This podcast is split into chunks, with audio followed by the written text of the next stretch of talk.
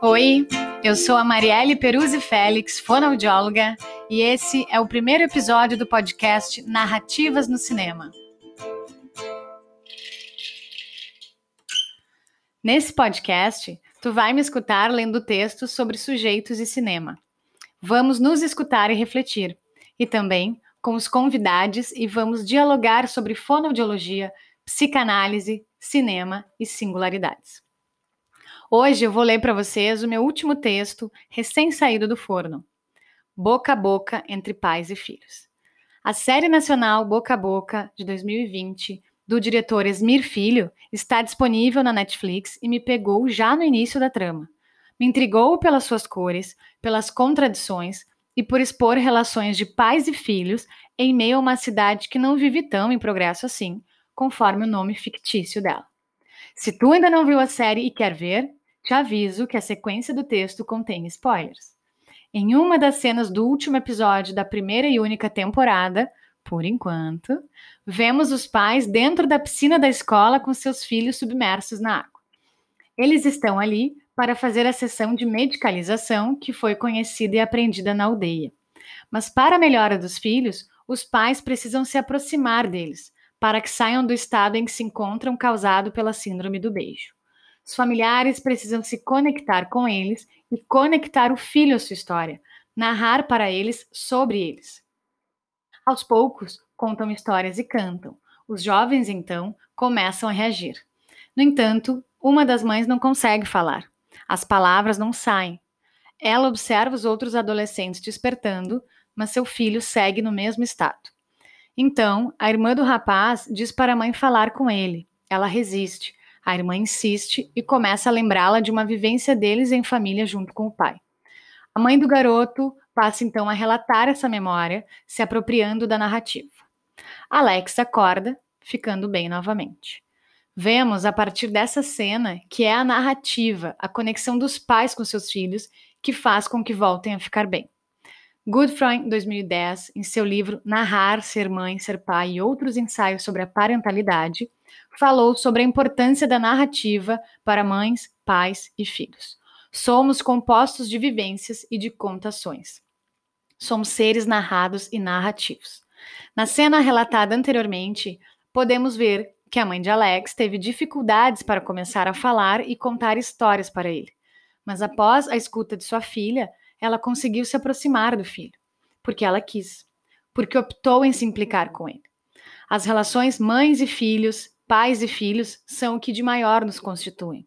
Se tivemos tais relações, somos marcados por termos ainda hoje ou por termos tido vivências com eles. Se não temos, somos constituídos pela falta, pela ausência de não termos tido ou de não os termos mais.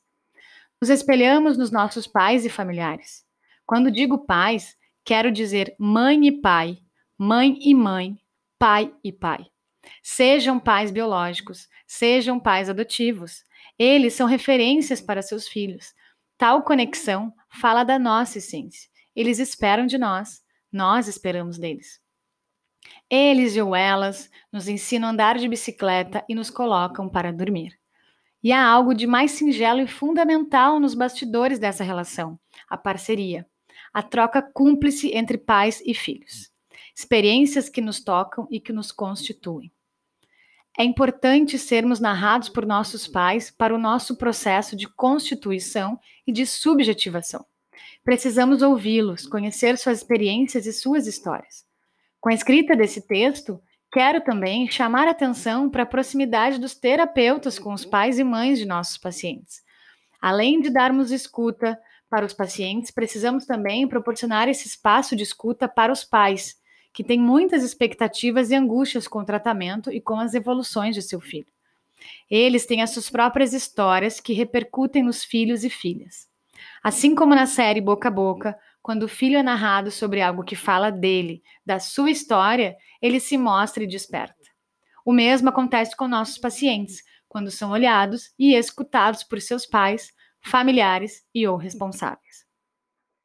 As relações mãe, pai, filho, mãe, mãe, filho, pai, pai, filho, podem ser próximas ou distantes, frágeis ou fortes. independente de como elas se dão, nos fazem ser quem somos. Eu terminei o último episódio da série impactada, sentindo a vivência da piscina em mim. Sentimentos e emoções passavam por mim, passam por mim. Como já diz a Marta Medeiros em 2019, a arte serve para nos tirar da superfície e dar um zoom no subterrâneo da emoção alheia. E digo que não só na emoção alheia, nos faz pensar e olhar também para nós, para nossa forma de narrar, de sermos mães e pais, de sermos filhas e filhas, de sermos narrados. O cinema nos aproxima de diferentes histórias, como Maquin em 2018 afirmou, é dentro dos personagens e dos seus conflitos que descobrimos nossa própria humanidade. Assim, me despedi da série, sentindo a minha própria humanidade e escutando mais atentamente esse boca a boca de telefone sem fio que me narra e que me constitui. As minhas referências desse texto são Esmir Filho, Boca a Boca, série nacional Netflix, Els Gutfreund, Narrar, Ser Mãe Ser Pai e outros ensaios sobre a parentalidade, 2010, Robert McKee, Story, Substância, Estrutura, Estilo e os Princípios da Escrita de Roteiro, 2018, e Marta Medeiros, Comigo no Cinema, Reflexões Depois do The End, 2019. Assim me despeço com uma leitura em voz alta com espontaneidade no Narrativas no Cinema. Até o próximo episódio. Agradeço o apoio a este podcast do consultório Recomeçar e Parceiros.